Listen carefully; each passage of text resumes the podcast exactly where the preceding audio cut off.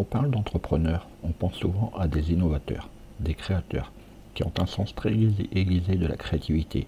Ils trouvent les bonnes idées au bon moment et les transforment en succès.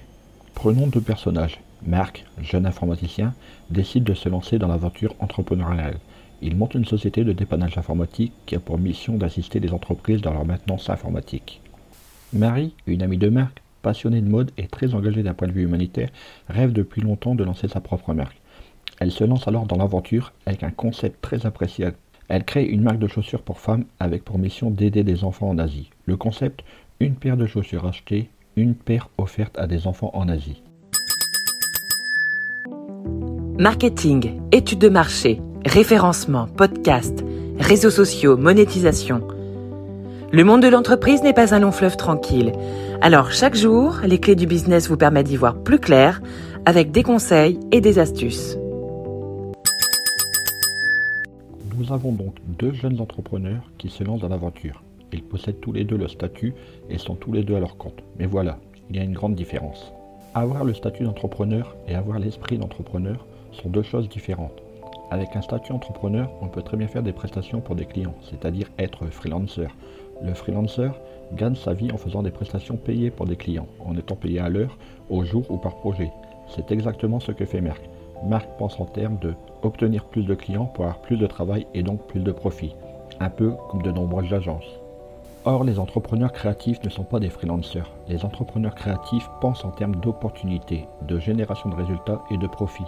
Cela les pousse à créer des systèmes et des business models qui génèrent du sens, de la valeur et du temps pour leurs prochaines idées. C'est ce que fait Marie. Marie crée son image, sa marque, donne du sens à ses actions et encourage les profits pour une bonne cause. Quelques mois après, les affaires vont bon train pour nos deux entrepreneurs. Marc a trouvé de très bons clients pour lesquels il obtient des contrats à long terme et Marie fait son entreprise, voit son entreprise de vente décoller. Tous les deux font preuve de créativité. Marc a le don de résoudre les problèmes informatiques les plus complexes et propose des solutions qui fonctionnent. Marie organise des campagnes marketing innovantes, trouve des ambassadeurs et commence à faire connaître sa marque grâce à un plan marketing très efficace. Les deux sont créatifs, les deux sont entrepreneurs, mais seule Marie est réellement ce qu'on peut appeler une entrepreneur créative. Marie possède un très grand sens de la réflexion créative. Elle suit ses idées et les met en place. Tout le monde l'aime pour une raison. Elle traite tous ceux avec qui elle travaille comme de vrais collaborateurs et comme des alliés. Sa créativité n'est pas seulement limitée à la sphère artistique, sa vie entrepreneuriale lui permet d'ouvrir de nouvelles opportunités et transformer ses rêves en réalité.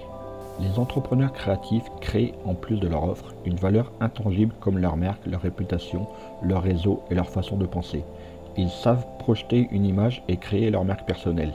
Ils utilisent habilement les propriétés intellectuelles, les copyrights, les trademarks et licences pour exploiter au maximum le potentiel de leurs idées.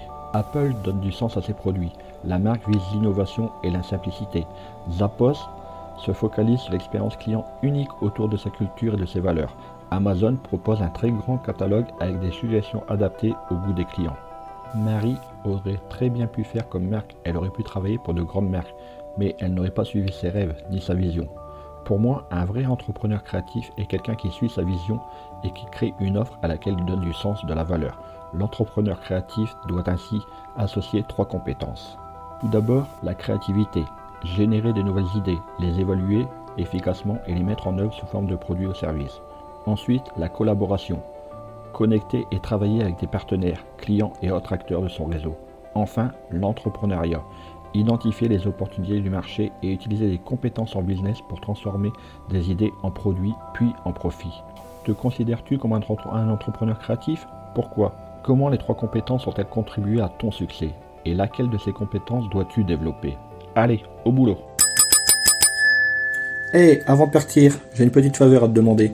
Est-ce que tu pourrais donner une note et laisser un commentaire sur ta plateforme d'écoute préférée? Cela permettrait aux clés du business d'avoir une meilleure visibilité et d'être accessible au plus grand nombre. Je te remercie. Allez, cette fois c'est vraiment fini.